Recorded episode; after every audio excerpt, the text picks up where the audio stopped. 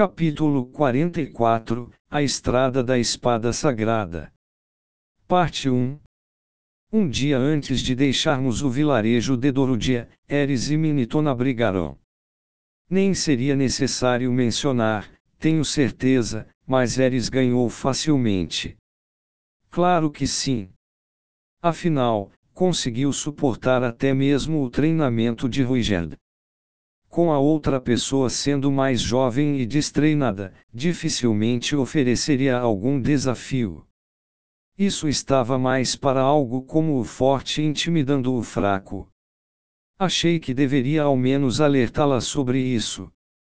Eu sabia que Eris era esse tipo de pessoa, mas ela logo faria 14 anos. Embora tecnicamente ainda fosse uma criança, 14 anos era idade suficiente para não poder simplesmente sair socando os outros sem motivos. Mas como eu iria fazer isso? Nunca tinha interferido em nenhuma de suas lutas. Normalmente, deixava Ruiger lidar com ela e suas brigas na guilda dos aventureiros. Então, o que eu poderia dizer neste momento? Deveria dizer que aventureiros e garotas dos vilarejos eram coisas diferentes. Não, não, a culpa é de Tona, disse Tercena em protesto. Segundo ela, como a estação das chuvas havia acabado, Eris disse que ia deixar a aldeia e Minitona tentou impedi-la. Eris ficou feliz com Minitona querendo que ela ficasse, mas explicou que teria que continuar sua jornada, apontando para o tanto que o pedido da garota era egoísta. Normalmente isso aconteceria ao contrário. Mas, após isso, continuaram conversando por algum tempo. No início, as duas estavam calmas, mas a discussão logo azedou. Minitona começou a lançar insultos. Inclusive direcionados a Ghislaine e eu. Eris parecia irritada, mas suportou tudo e respondeu com calma. No final, Minitona deu o primeiro soco. Foi ela quem tentou arranjar uma briga com Eris. Isso exigia bastante coragem. Dei até alguns créditos a isso. Definitivamente era algo que nem eu poderia fazer. Eris não recuou.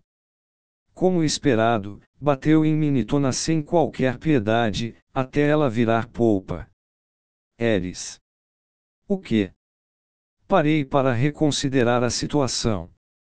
Em primeiro lugar, Minitona deveria saber que perderia a luta, mas ainda assim se irritou e começou a lançar insultos mesmo depois de ser pulverizada, ainda não recuou. O melhor dos adultos era facilmente destruído ao enfrentar Eris. Minitona devia ser muito obstinada. Você se conteve, não foi? Perguntei. Claro que sim, disse ela, virando-se. No passado, a garota nunca teria mostrado misericórdia a alguém que a mostrasse os dentes, nem mesmo se fosse uma criança. Eu sabia muito bem disso. Normalmente você seria mais cruel com essas coisas, não é? Sim, bem, ela é minha amiga. Quando olhei para Eris, a garota parecia envergonhada, seus lábios até mesmo formaram um beicinho. Um parecia que estava ao menos um pouco arrependida por ter socado Minitona. Isso era algo que eu nunca tinha visto antes. Em três meses, talvez tivesse ficado um pouco mais adulta. Ela estava amadurecendo sem que eu percebesse. Nesse caso, havia apenas uma coisa a dizer. É melhor vocês se reconciliarem antes de partirmos amanhã. Não quero. Continua uma criança, Ein. Estávamos ocupados nos preparando para nossa partida no próximo dia, então não me encontrei com a fera sagrada. Em vez disso, recebi duas visitantes no meio da noite. Ah! Um gritinho acompanhou um estrondo alto. Os dois sons foram suficientes para me acordar. Eu me levantei, ciente do quanto havia baixado minha guarda ultimamente, e alcancei o cajado ao meu lado. A aura do intruso era patética demais para ser um assaltante. E, de qualquer forma, se fosse um, Ruiger teria o notado muito antes. Isso tornou o silêncio do intruso ainda mais bizarro. Terceira, tente ficar um pouco mais quieta, meu. Abaixei meu cajado. Então foi por isso que Ruigerd não disse nada. Desculpe, Tona, mas está escuro. Se você apertar os olhos direito, pode conseguir ver, meu. Ah. E outro som agudo de algo batendo soou. Tona, você está bem. Ouvi, meu. As duas talvez estivessem tentando sussurrar, mas suas vozes eram altas o suficiente para que eu pudesse as ouvir claramente. Qual era o objetivo delas? Dinheiro? Fama? Ou estavam mirando o meu corpo? Brincadeirinha. Eu sabia que queriam Eris. Ah, aqui, meu. Sniff, sniff. Não, isso não parece ser ela. Não precisa se preocupar, meu. Provavelmente estão dormindo, meu.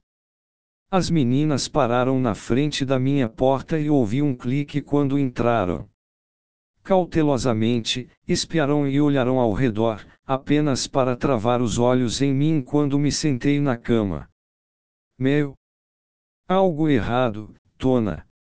Ah. Eram Minitona e Tercena. Cada uma delas usava um vestido de couro liso com uma abertura na parte traseira, onde suas caudas balançavam para fora. Essas roupas de dormir peculiares do povo fera eram realmente adoráveis. Falei o mais baixo que pude. O que vocês estão fazendo aqui tão tarde da noite? O quarto de Eris fica ao lado. Dê desculpe, meu, Tona se desculpou e começou a fechar a porta antes de parar de repente. Ah é, eu ainda não te agradeci, meu. Ah, Teotona. Minitona falou como se tivesse acabado de lembrar de algo e deslizou para dentro do quarto. Tercena a seguiu timidamente. Obrigada por nos salvar, meu. Disseram que eu poderia ter morrido se você não tivesse lançado sua cura em mim, meu. Provavelmente era verdade. Suas feridas eram muito graves. Pelo menos graves o suficiente para que eu ficasse muito traumatizado se estivesse no lugar dela. Achei sua atitude destemida impressionante. Sem problemas, falei. Graças a você, também não tenho nenhuma cicatriz, meu. Ela enrolou a bainha do vestido, revelando as pernas nuas. Estava escuro o suficiente para que eu não pudesse ver o que havia entre elas. Lady Kishirika, porque você não tinha olhos de demônio que pudessem ver no escuro. Tona, isso é impróprio.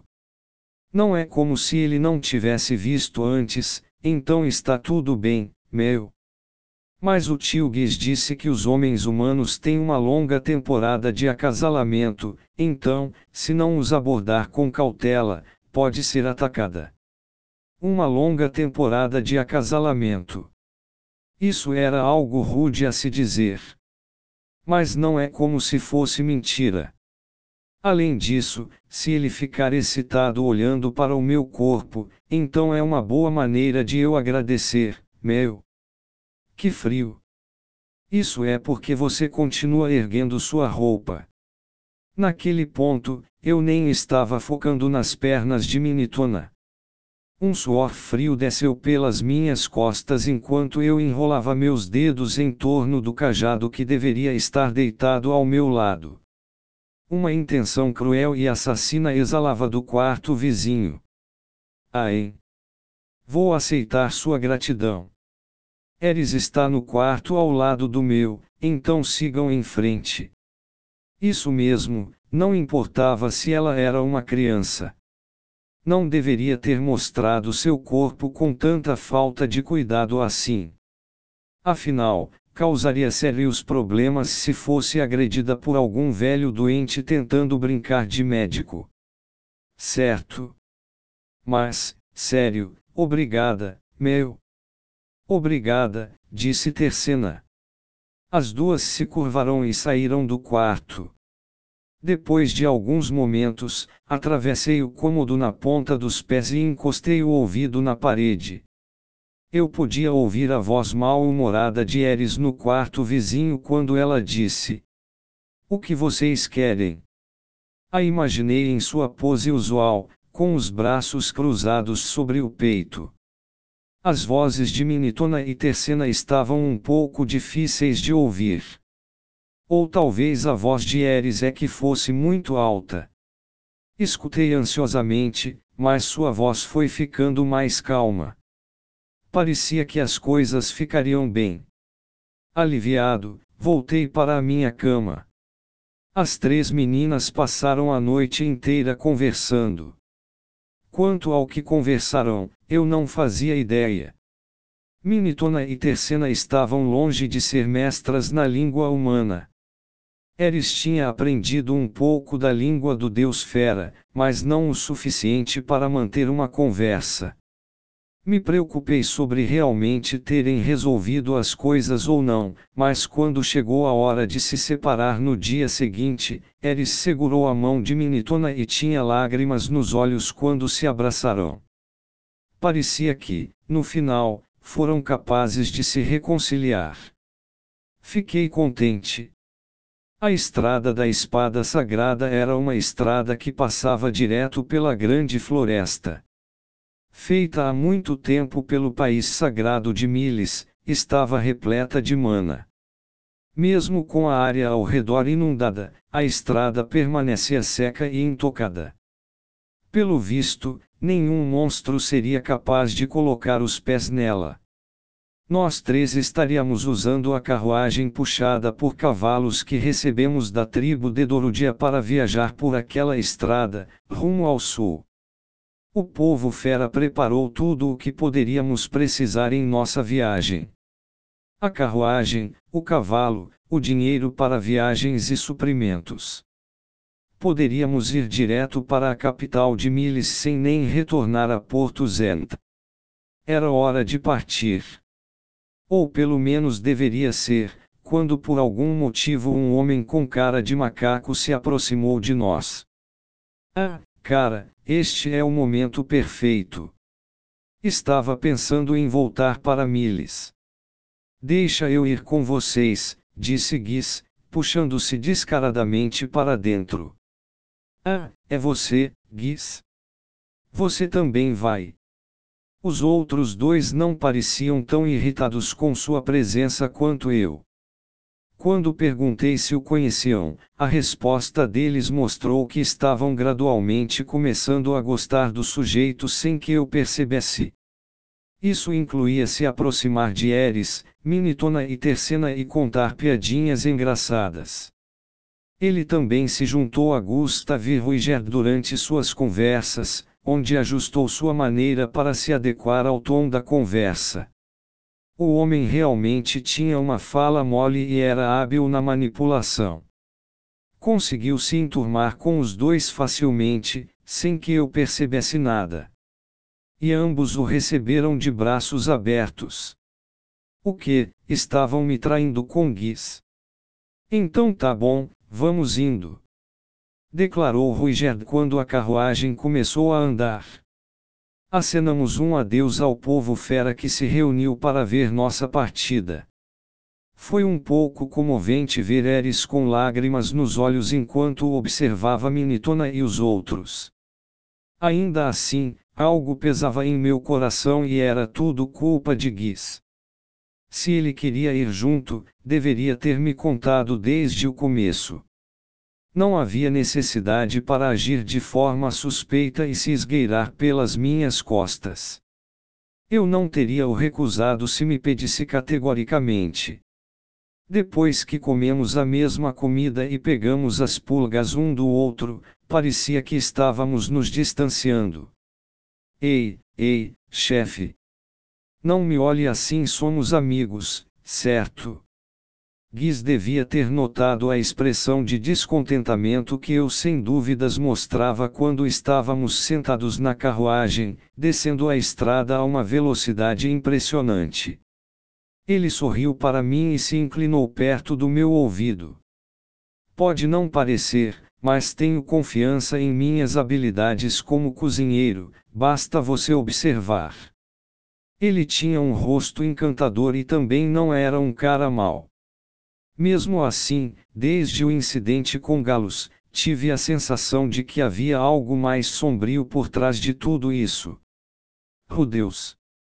Sim, Senhor Ruigerd. Quem se importa se ele vier junto?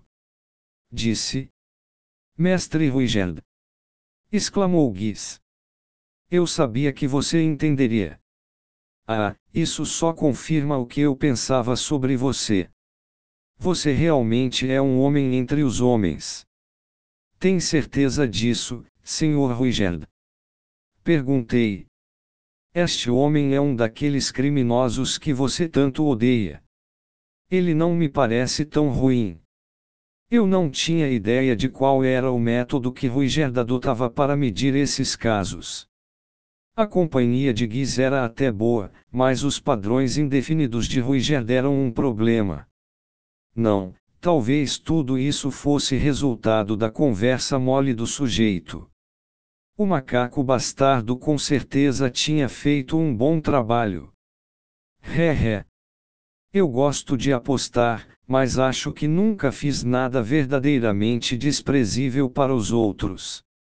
Mestre Ruigerd, você tem um bom olho para as pessoas. Francamente, eu tinha uma dívida com esse homem. Ele me deu seu colete quando eu estava com frio e também me ajudou durante a luta com galos. Eu não tinha certeza do que ele estava planejando, mas não tinha motivo para o afastar. Estava um pouco irritado com seus métodos indiretos, isso é tudo.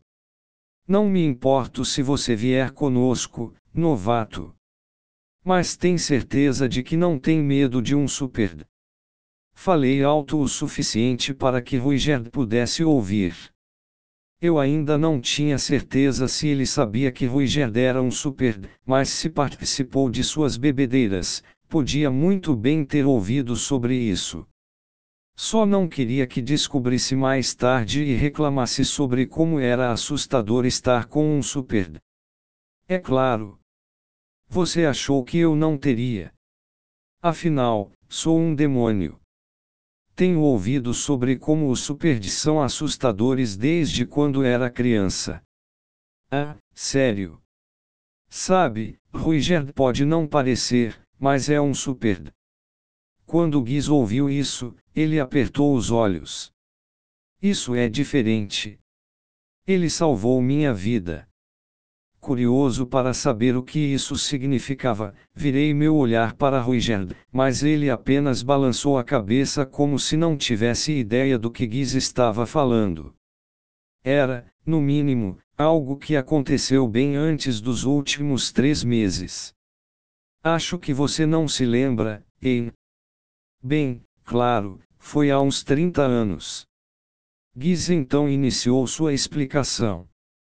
Foi uma história épica que incluiu um encontro inicial, uma despedida, um clímax e uma cena de amor. Quando um herói incrivelmente bonito e durão disse que ia partir em uma jornada, centenas de mulheres imploraram para que ele não fosse. O sujeito saiu de sua cidade natal, apesar de seus apegos persistentes a ela, e encontrou uma misteriosa beldade quando chegou ao seu destino.